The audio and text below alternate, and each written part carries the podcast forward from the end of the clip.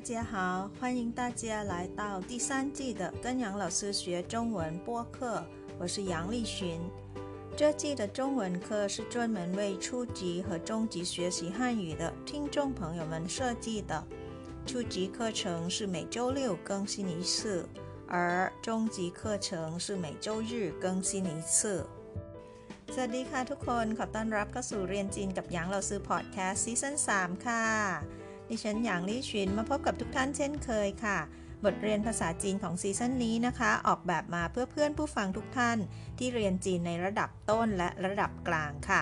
โดยทุกๆวันเสาร์จะเป็นบทเรียนสำหรับผู้เรียนระดับต้น และทุกๆวันอาทิตย์ จะเป็นบทเรียนสำหรับผู้เรียนในระดับกลางค่ะเช็ควันหยุดเรียบร้อย เลือกแล้วว่าจะไปภูเขาแม่น้ำทะเล สวนสัตว์ สวนสนุก พิพิธภัณฑ์ หรือจะไปหลาย ๆ แห่งพร้อมกันในทริปเดียวไปเลย วันนี้เราไปเรียนคำศัพท์น่ารู้ที่เกี่ยวข้องกับการจองตั๋วต่างๆ ตลอดจนที่พักด้วยค่ะ เพื่อไม่ให้เสียเวลานะคะ เราไปดูศัพท์หลักของเราวันนี้เลยค่ะคำนี้เลยค่ะ ตัวอักษรง่ายมากนะคะ มีแค่ 4 ขีดเท่านั้นเองค่ะคำนี้อ่านว่าติ้ง订 พินอินนะคะ d i n g เสียงที่ 4 วางไว้บนตัว i ค่ะ ออกเสียงแบบนี้ค่ะ เตออิง 订 订 订 订 订 订 เสียงที่ 4 นะคะ เตออิง 订 订 มีหลายความหมายค่ะทุกคน วันนี้นะคะเราจะเน้นความหมายของคำว่า 预订 预 หมายถึงล่วงหน้านะคะ ติ้งก็คือการอจองนะคะ 预订 ก็คือการจองล่วงหน้านั่นเองค่ะ หรือเรียกสั้นๆว่าการจองก็ได้นะคะ 订 เป็นคำกริยาค่ะ เดี๋ยวเราไปดูคำศัพท์เพิ่มเติมที่มีคำว่า 订 กันค่ะคำแรกค่ะ 订婚 订婚婚 คำนี้มาจากคำว่า 婚礼 นะคะ ก็คือการแต่งงาน 订婚 ก็คือเป็นการจองล่วงหน้าก่อนแต่งงานค่ะ ลองเดาสิคะว่าแปลว่าอะไร ติ้งฮุนก็คือการ มั่นนั่นเองค่ะ ติ้งฮุนหมายถึงการมั่นนะคะ จองตัวไว้ก่อนแต่งนะคะศัพท์คำต่อไปของเราในวันนี้นะคะ ติ้งโก้ค่ะ go หมายถึงการซื้อนะคะ มาจากคำว่า go อู้ก็คือการซื้อของค่ะ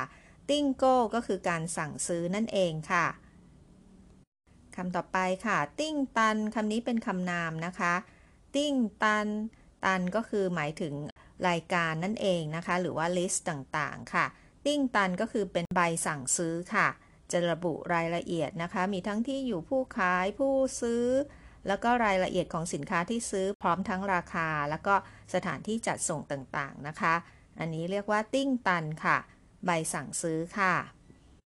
คำต่อไปนะคะคำที่ 5 ของเราในวันนี้ค่ะ 订金 订金 คำว่า 金 ต่างหากเนี่ยแปลว่าทองแต่ว่า ในที่นี้จะหมายถึงเงินนะคะ 订金 ก็คือเป็นเงินที่เราให้มัดจำเอาไว้อะค่ะสำหรับการซื้อของอะไรบางอย่างนะคะ ก็คือจ่ายค่ามัดจำเอาไว้ก่อน เป็นการจองว่าเราจะซื้อแน่นอนนะคะ บางครั้งนะคะเขาก็จะคืน 订金 กลับมา หรือว่าบางครั้งก็แล้วแต่ข้อตกลงกันนะคะว่าจะหักไปจากยอดซื้อจริง ๆ เลยก็ได้ค่ะ 订金 หมายถึงเงินมัดจำค่ะ คำต่อไปนะคะคำที่ 6 ของเราค่ะ 订票 订票 ก็คือการจองตั๋วค่ะ 订 คำนี้มาจากคำว่า 预订 ก็คือการจองล่วงหน้านะคะ 票 แปลว่าตั๋วหรือว่าบัตรต่างๆก็ได้นะคะ ไปดูค่ะว่ามี 订票 อะไรบ้างนะคะ 订门票 门 ก็คือประตูใช่ไหมคะ 订门票 ก็คือ จองบัตรผ่านประตูค่ะ เป็นสถานที่ท่องเที่ยวต่างๆนะคะ หรือว่าจะเป็นสวนสนุกดิสนีย์แลนด์อะไรแบบนี้เป็นต้นค่ะ เป็นบัตรผ่านประตูสถานที่ท่องเที่ยวต่างๆนะคะ ไม่ว่าจะเป็นสวนสัตว์สวนสนุกหรือว่าโบราณสถานต่างๆ ที่ต้องมีการซื้อบัตรผ่านประตูนะคะ ก็จะเรียกว่า 门票 ค่ะ 订门票 ก็คือการจองบัตรผ่านประตูล่วงหน้านั่นเองค่ะ ไปดูคำต่อไปค่ะว่าจะจองตั๋วอะไรนะคะ 订车票 ค่ะ 车 ก็หมายถึงรถนะคะ ถ้าคนจีนบอกว่า 订车票 เนี่ย เขาจะพูดถึงส่วนใหญ่แล้วก็คือรถไฟนั่นเองนะคะ 订车票 ก็คือการจองตั๋วรถไฟ หรือจะหมายถึงจองตั๋วรถโดยสารทางไกลก็ได้นะคะ หรือว่ารถทัวร์นั่นเองค่ะ 订车票 订票 อันต่อไปค่ะ ก็คือ 订机票 ค่ะ 机 มาจาก 飞机 ก็คือเครื่องบินนะคะ อจะเดาได้ใช่ไหมคะติ้งจีเพียวก็คือจองตั๋วเครื่องบินนั่นเองค่ะ และ 订 สุดท้ายของเราในวันนี้นะคะ ก็คือ 订酒店 酒店 หมายถึงโรงแรมค่ะ ติ้งจิ๋วเตี้ยนก็คือการจองห้องพักในโรงแรมนั่นเองนะคะ ส่วนใหญ่แล้วเรามักจะจองล่วงหน้านะคะ จะไม่ค่อย walk in เข้าไป เพราะว่าราคาจะแพงกว่า ถ้าเราจองล่วงหน้าไปใช่ไหมคะ แล้วก็เป็นการรับประกันว่าเราจะได้ที่พักแน่นอนด้วยค่ะ ยิ่ง ถ้าเป็นช่วง high season แล้วเนี่ยห้องพักจะหายากนะคะ การ walk in อาจจะไม่ค่อยปลอดภัยเท่าไหร่ค่ะ เราควรจะติ้งจิ๋วเตี้ยนไว้ก่อนค่ะ หรือว่าจองโรงแรมล่วงหน้าไว้ก่อนนะคะยังไม่จบแค่นี้นะคะ วันนี้เราซื้อนำคำศัพท์น่ารู้ในการจองตั๋วต่างๆ แล้วก็โรงแรมมาฝากค่ะ เผื่อว่าเราจะต้องเข้าไปจองในเว็บนะคะ ของคนจีนที่เป็นภาษาจีนนะคะ เราจะได้พอจะทราบคำศัพท์ที่เราต้องรู้นะคะ เราซื้อจะพาไปจองทั้งบัตรผ่านประตู ทั้งจองตั๋วรถไฟ ตั๋วเครื่องบิน แล้วก็จองห้องพักในโรงแรมด้วยค่ะ เดี๋ยวกลับมาดูกันนะคะ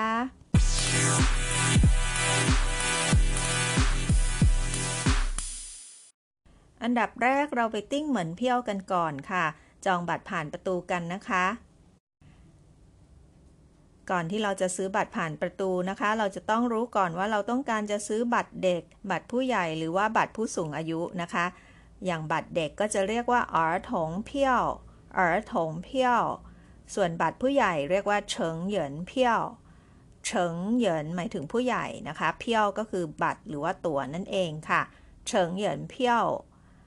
และถ้าเกิดเป็นผู้สูงอายุนะคะ ส่วนใหญ่คนจีนเขาก็จะนับตั้งแต่ 65 ปีขึ้นไปนะคะ ก็จะได้สิทธิ์ผู้สูงอายุในการซื้อบัตรค่ะ เรียกว่าจังเจ๋อเพี้ยวนะคะจังเจ๋อก็หมายถึงผู้สูงอายุนะคะจังเจ๋อเพี้ยว บัตรผู้สูงอายุค่ะ บัตรเด็กกับบัตรผู้สูงอายุนะคะ มักจะได้ราคาพิเศษค่ะ ส่วนเฉิงเหยินเพี้ยวก็จะเป็นบัตรราคาปกตินะคะการเก็บค่าบัตรผ่านประตูนะคะ ก็แตกต่างกันไปตามสถานที่ท่องเที่ยวต่างๆ ค่ะ ถ้าเป็นตั๋วดิสนีย์แลนด์อาจจะมีบัตรเด็กเนี่ย ก็อาจจะนับเด็กตั้งแต่อายุ 12 ขึ้นไปเป็นบัตรผู้ใหญ่ไปแล้วนะคะ เพราะนั้นก็ต้องดูนะคะ แต่ละที่ไม่เหมือนกันค่ะ แตกต่างกันค่ะ แต่ส่วนใหญ่แล้วนะคะ ถ้าเป็นอิงเอ๋อก็คือส่วนใหญ่ก็คือต่ำกว่า 3 ขวบลงมานะคะอิงเอ๋อหรือว่าเด็กทารกค่ะ มักจะเหมียนเพี้ยว เหมียนก็คือไม่ต้องนะคะ หรือว่าไม่จำเป็นต้องอมีค่าใช้จ่ายอันนี้ค่ะ เหมียนเพี้ยวก็คือไม่ต้องมีตัว๋ว หรือเขาจะเรียกอีกคำว่าเหมียนเฟ่ค่ะ เหมียนเฟ่เข้าได้เลยนะคะ ก็คือฟรีเลยค่ะสำหรับอิงเอ๋อนะคะ ใครที่มีลูกต่ำกว่าอายุ 3 ขวบนะคะ พาไปเที่ยวตอนนี้จะได้ไม่ต้องเสียค่าบัตรค่ะ แต่เด็กอาจจะเที่ยวไม่รู้เรื่องนะคะ ส่วนใหญ่ก็คงจะเป็นผู้ใหญ่ค่ะที่ได้เข้าไปเที่ยวกันนะคะ พาลูกน้อยๆ ไปเดินเล่นกันก่อนค่ะ เดี๋ยวเราไปดูติ้งเพี้ยวอันต่อไปนะคะ เป็นอันนี้ค่ะ ติ้งหัวเชอเพี้ยว เราซื้อจะพาไปจองตั๋วรถไฟที่เมืองจีนกันค่ะ ว่าเขาจะต้องรู้รายละเอียดอะไรบ้างนะคะ ติ้งหัวเชอเพี้ยว จองตั๋วรถไฟ ก่อนอื่นนะคะ เราต้องรู้ก่อนว่าเราต้องการจะ นั่งรถไฟประเภทไหนนะคะ ในเมืองจีนเขาแบ่งรถไฟออกเป็นหลากหลายประเภทมาก ๆ เลยค่ะทุกคน การรถไฟของจีนนะคะ เรียกว่าพัฒนามาก ๆ เลยนะคะ ถึงกับมีกระทรวงรถไฟโดยเฉพาะที่ดูแลด้านการเดินทางโดยรถไฟโดยเฉพาะเลยค่ะ ดังนั้นนะคะก็จะมีประเภทรถไฟหลากหลายประเภทให้เลือกนั่งค่ะ ที่ล่าสุดก็คือเกาเทียนั่นเองนะคะ เกาเทียอันแรกเลยนะคะ จะเห็นตัว G นะคะ เบอร์รถไฟก็จะขึ้นต้นด้วย G แล้วตามด้วยตัวเลขของขบวนนั้นๆนะคะ ถ้าขึ้นต้นด้วย G ก็จะหมายถึงเป็นรถไฟความเร็วสูงค่ะ ย่อมาจากเกาเทียนะคะ ส่วนเฉิงจี้ก็คือเป็นรถไฟที่วิ่งระหว่างเมืองค่ะ เขาจะใช้ตัวอักษรย่อของขบวนรถไฟขึ้นต้นด้วย C นะคะ ประเภทต่อไปค่ะ รถไฟประเภทต้งเชอ หรือจะขึ้นต้นด้วยตัว D นะคะ เป็นรถไฟแบบ EMU EMU นะคะจะเป็นรถไฟความเร็วสูงเหมือนกันค่ะ แต่จะวิ่งช้ากว่าเกาเทียหรือว่าแบบ G นะคะ หรือว่ารถไฟความเร็วสูงแบบเกาเทียค่ะ เกาเทียจะวิ่งบนรางรถไฟความเร็วสูงโดยเฉพาะเลยนะคะ ส่วน EMU นี้ก็เป็นรถไฟความเร็วสูงประเภทหนึ่ง ซึ่งวิ่งบนรางรถไฟฟ้าธรรมดาค่ะ EMU หรือว่าต้งเชอค่ะ ประเภทที่ 3 นะคะจือตา อันนี้เป็นรถไฟแบบประเภทสายตรงนะคะ ก็คือจะแวะจอดเพียงป้ายหลักๆ ใหญ่ ๆ ไม่กี่ป้าย หรือไม่ก็ไม่มีจอดเลย ถ้าเป็นระยะทางสั้น ๆนะคะ ก็คือวิ่งตรงจากสถานีต้นทางไปถึงสถานีปลายทางโดยตรงเลยค่ะเขาเรียกว่าจือตา ก็คือเป็นรถไฟแบบสายตรงนะคะ ใช้ตัวอักษร ย่อว่า Z นะคะ รถไฟประเภทต่อไปค่ะเขาเรียกว่า特快 ตัวอักษรย่อคือตัว T นะคะ เป็นรถไฟความเร็วพิเศษค่ะ หรือว่าเรียกว่ารถไฟด่วนนั่นเองนะคะ 特 มาจาก 特别 ก็คือพิเศษ 快 ก็คือเร็วค่ะ ระดับความเร็วของรถไฟที่ 老师 นำมาฝากแต่ละประเภทนะคะ ก็เรียงลดระดับมาเรื่อยๆ ค่ะ เกาเทียจะเร็วที่สุดนะคะ แล้วก็ ดีเนาะลองลงมาแล้วก็ Z หรือตาลองลงมาแล้วก็ T ค่ะ ลงมาอีกก็คือไข้สู้ไข้สู้เชอก็คือใช้ตัวอักษรว่าตัว K นะคะ เป็นรถไฟเร็วค่ะ ก็จะวิ่งช้ากว่าเทอร์ไข้นะคะ หรือว่าแบบ T ค่ะ และสุดท้ายก็คือชีทาก็คือรถไฟประเภทอื่นๆค่ะ เวลาเราเข้าไปจองตั๋วในเว็บไซต์ที่สำหรับจองรถไฟที่เราซื้อขึ้นให้ทางขวามือนี้นะคะ ของที่จีนก็จะมีแอป ในการจองตั๋วรถไฟเรียกว่าเถี่ยลู่ 12306 ค่ะ ลองไปโหลดแอปดูนะคะ หรือว่าจะแอดบัญชีทางการของ WeChat ก็ได้นะคะ เถี่ยลู่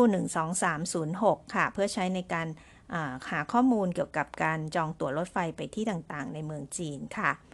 หรือจะเข้าไปที่เว็บไซต์ที่เราซื้อขึ้นให้ตรงหน้าจอนี้ก็ได้นะคะ ก่อนที่จะเข้าไปจองเราก็ต้องเลือกประเภทของรถไฟก่อนค่ะ ว่าเราจะไปรถไฟประเภทไหนดีนะคะ เราต้องการความเร็วระดับไหน แล้วก็งบประมาณของเรามีประมาณเท่าไหร่ค่ะ นอกจากเราจะเลือกรถไฟประเภทไหนแล้วนะคะ เรายังต้องรู้ว่าเราต้องการประเภทที่นั่งแบบไหนด้วยค่ะ บนรถไฟ เพราะว่าบนรถไฟที่จีนนะคะเขาแบ่ง ระดับที่นั่งหลากหลายมากเลยค่ะทุกคน ไปดูกันค่ะว่ามีประเภทไหนบ้าง ประเภทแรกนะคะช่างอู้จั่วแล้วก็เทอเติ่งจั่วช่างอู้จั่วคือที่นั่งชั้นธุรกิจ ส่วนเทอเติ่งจั่วคือที่นั่งชั้นพรีเมียมค่ะหรือจะเป็นอีเติ่งจั่วที่นั่งชั้นหนึ่งอาเติ่งจั่วที่นั่งชั้นสองหรือจะเป็น เกาจีหลวนว่อหลวนว่อหลวนตัวนี้แปลว่านุ่มใช่ไหมคะว่อก็คือเตียงนะคะ เกาจีหลวนว่อก็หมายถึงเตียงนุ่มระดับพรีเมียมค่ะ ส่วนหลวนว่าธรรมดาก็คือเตียงนุ่มธรรมดานะคะ ประเภทที่นั่งอันดับต่อไปก็คือต้งว่าต้งตัวนี้หมายถึงเคลื่อนไหวนะคะ ก็คือจะเป็นเตียงนุ่มประเภทหนึ่งค่ะ แต่เป็นแบบพับเก็บได้นะคะ มักจะติดกับทางฝั่งหน้าต่าง แล้วก็ พับลงมาอย่างเงี้ยนะคะ ระดับราคาก็จะแตกต่างจากเตียงนุ่มทั่ว ๆ ไปค่ะมาดูประเภทที่นั่งอันดับต่อไป อิ่งวออิ่งแปลว่าแข็งค่ะ อันนี้เป็นเตียงประเภทแข็งหน่อยนะคะ ก็คือไม่มีอาจจะไม่มีฟูกนุ่มๆให้นอน เป็นเตียงพื้นแข็งค่ะ และอันดับต่อไปก็คือที่นั่งบ้างค่ะ ถ้าเกิดเป็นระยะทางไม่ไกลนะคะ เราก็ไม่ต้อง นั่งรถไฟข้ามคืนไม่จำเป็นต้องจองเป็นเตียงนะคะ จองเป็นแบบหลวนจั่วก็คือที่นั่งแบบนุ่มนะคะ หรือจะเป็นอิ่งจั่วก็ถูกลงมาหน่อยค่ะ เป็นที่นั่งแบบแข็งนะคะ ถ้าเดินทางไม่ไกลก็พอจะไหวใช่ไหมคะ ต่อไปอันสุดท้ายนี้ขำมากค่ะ อูจั่วก็คือไม่มีที่นั่งค่ะ เคยได้ยินไหมคะ ก็คือจองตั๋วยืนนั่นเองค่ะ โดยเฉพาะช่วงเวลาเร่งด่วนหรือว่าช่วงที่ ก่อนตุดจีนเนี่ยค่ะ การเดินทางทางรถไฟก็จะหนาแน่นมากนะคะ บางคนหาที่นั่งไม่ได้ก็เลยจะต้องซื้อตั๋วยืนไปนั่นเอง หรือว่าอูจั่วค่ะ อูแปลว่าไม่นะคะจั่วก็คือที่นั่ง ก็คือเป็นจองตั๋วแบบที่ไม่ต้องมีที่นั่งอะค่ะ อันนี้ก็เหมาะกับการเดินทางระยะใกล้ ๆ ก็พอไหวใช่ไหมคะ และอันดับสุดท้ายก็คือฉีทาเหมือนกันค่ะ ก็คือประเภทที่นั่งอื่น ๆนะคะ ลองเลือกดู คลิกเข้าไปดูนะคะ แล้วเขาก็จะโค้ดราคาแต่ละที่นั่งมาให้เราดูว่าเราจะซื้อแบบไหนดีค่ะตอนนี้ไปดูคำศัพท์เพิ่มเติมที่เราต้องรู้ในการจองตั๋วรถไฟนะคะ มีคำว่า true far ตี้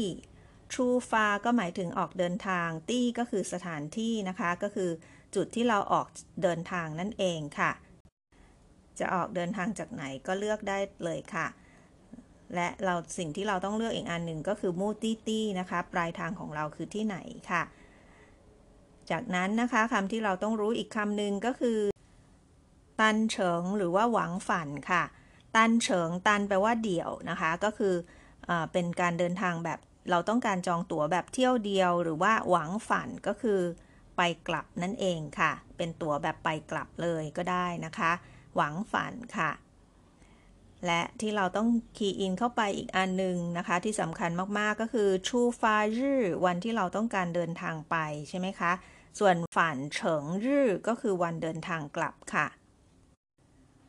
ถ้าเป็นตั๋วแบบหวังฝันนะคะ เราก็จะต้องใส่วันที่เราเดินทางกลับเข้าไปด้วยค่ะ ก่อนที่เราจะเช็คตั๋วแล้วก็จองตั๋วนั่นเองนะคะเราซื้อหวังว่าพวกเราพอจะมี ข้อมูลในการจองตั๋วรถไฟเพิ่มมากขึ้นแล้วนะคะ เดี๋ยวเรากลับมาไปเรียนรู้คำศัพท์เพิ่มเติมเกี่ยวกับการจองตั๋วเครื่องบินกันบ้างค่ะ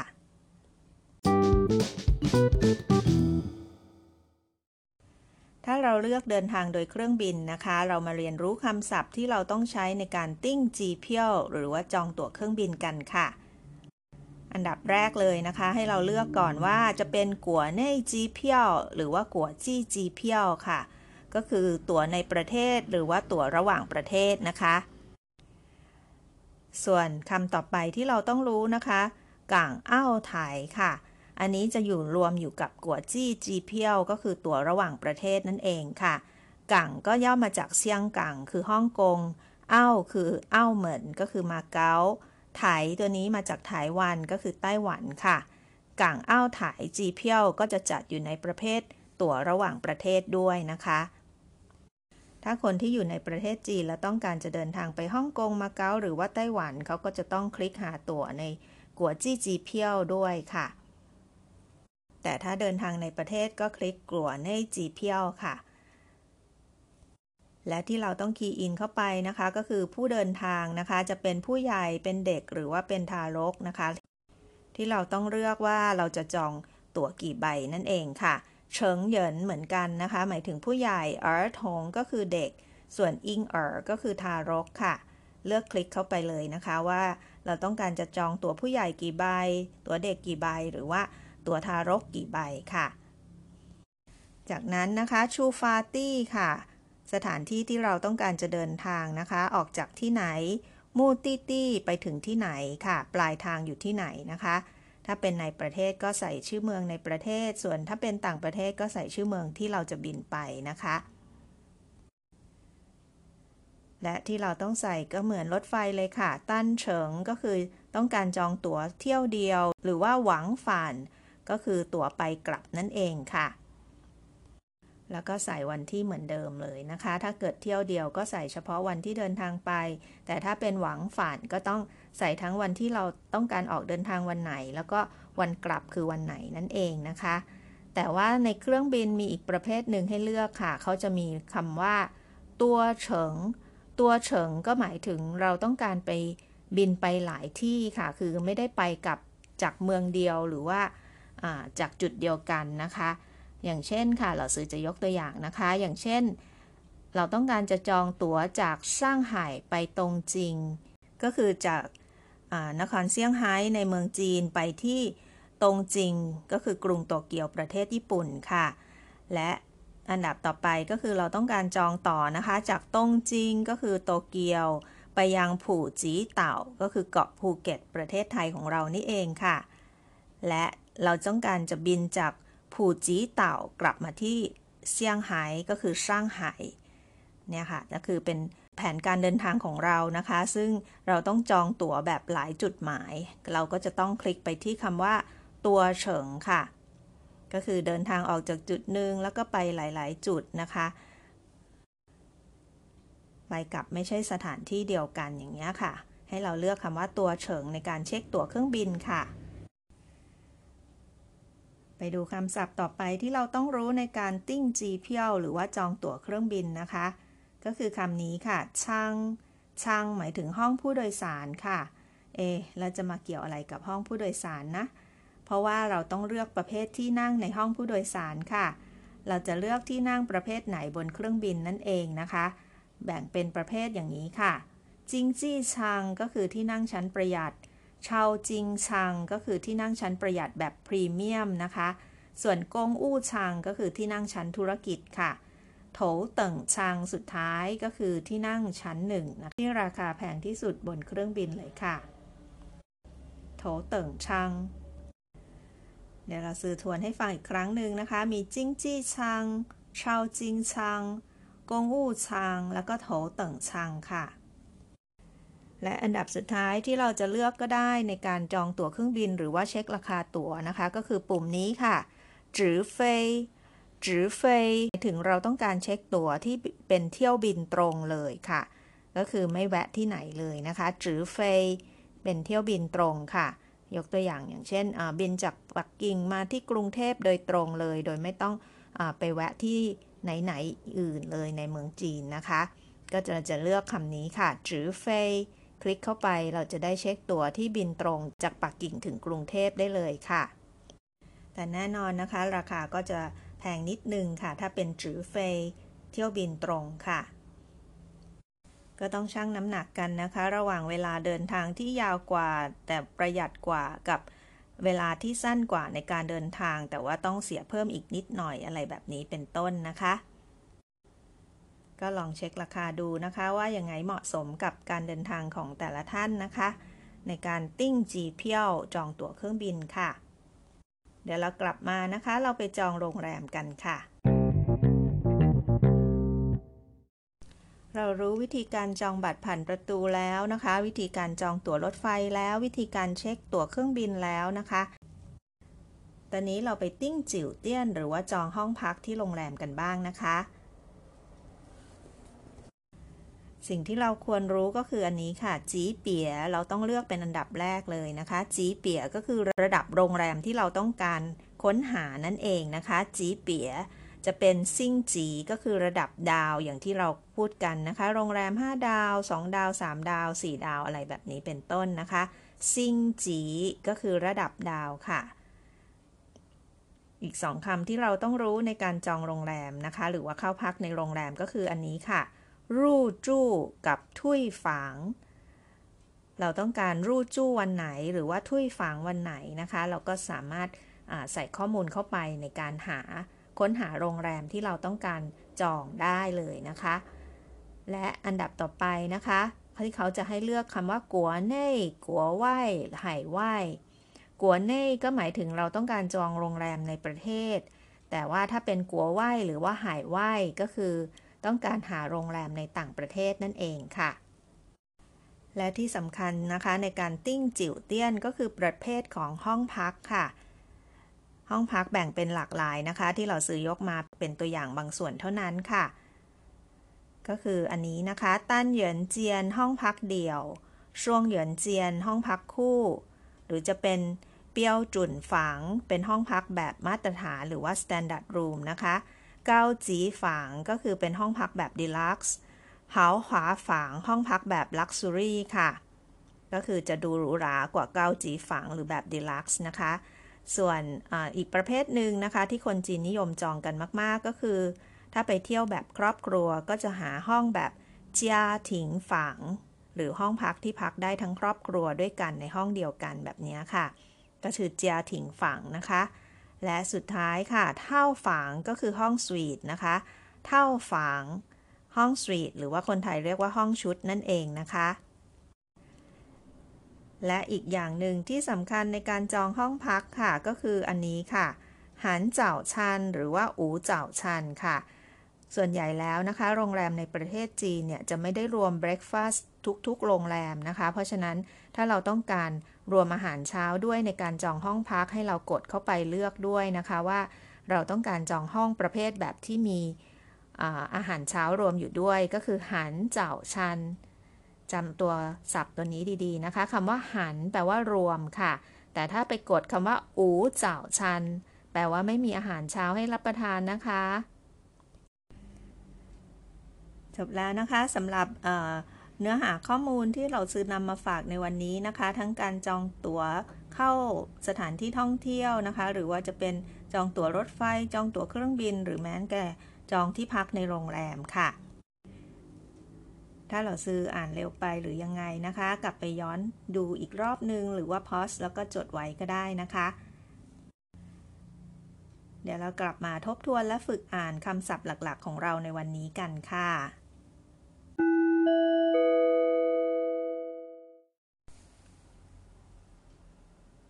订 订 จอง 订婚 订婚ติ้งหุนมั่นติ้งโก้ติ้งโก้ติ้งโก้สั่งซื้อติ้งตันติ้งตันติ้งตันใบสั่งซื้อติ้งจิน ติ้งจิน เงินมัดจำ ติ้งเพียว ติ้งเพียว ติ้งเพียว จองตัว๋ว ติ้งเหมือนเพียว ติ้งเหมือนเพียว ติ้งเหมือนเพียว จองบัตรผ่านประตู ติ้งเชอเพียว ติ้งเชอเพียว ติ้งเชอเพียว จองตั๋วรถจะเป็นตั๋วรถไฟหรือว่าตั๋วรถทัวร์เป็นต้น ติ้งจีเพียว ติ้งจีเพียว ติ้งจีเพียว จองตั๋วเครื่องบิน ติ้งจิ๋วเตี้ยน ติ้งจิ๋วเตี้ยน ติ้งจิ๋วเตี้ยน จองโรงแรม ศัพท์หลักของเราในวันนี้ก็คือคำว่า ติ้งนะคะ ติ้งหมายถึงจองค่ะ好了我们订好票准备出发吧 พวกเราจองตั๋วกันเสร็จแล้วเราเตรียมออกเดินทางกันนะคะ ก่อนจากกันไปนะคะเราซื้อมีข่าวมาแจ้งให้ทราบค่ะ เรียนจีนกับหยางเราซื้อมีช่อง YouTube แล้วนะคะ เราซื้อใส่ลิงก์ไว้ให้ในช่องรายละเอียดของทุกๆ ตอนแล้วค่ะ ฝากกดไลค์กดแชร์กด subscribe แล้วก็กดกระดิ่งให้เราซื้อด้วยนะคะ ส่วนคอมเมนต์ต่างๆ ก็ยังคงส่งมาที่อีเมลของเราซื้อได้เช่นเคยค่ะ อยู่ในช่องรายละเอียดเช่นเดิมนะคะ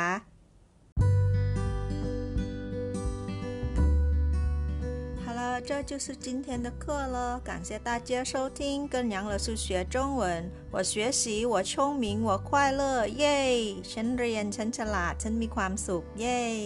ขอบคุณทุกท่านที่ติดตามรับฟัง พบกันใหม่ครั้งหน้า สวัสดีค่ะเชื่อชื่อใจเจียน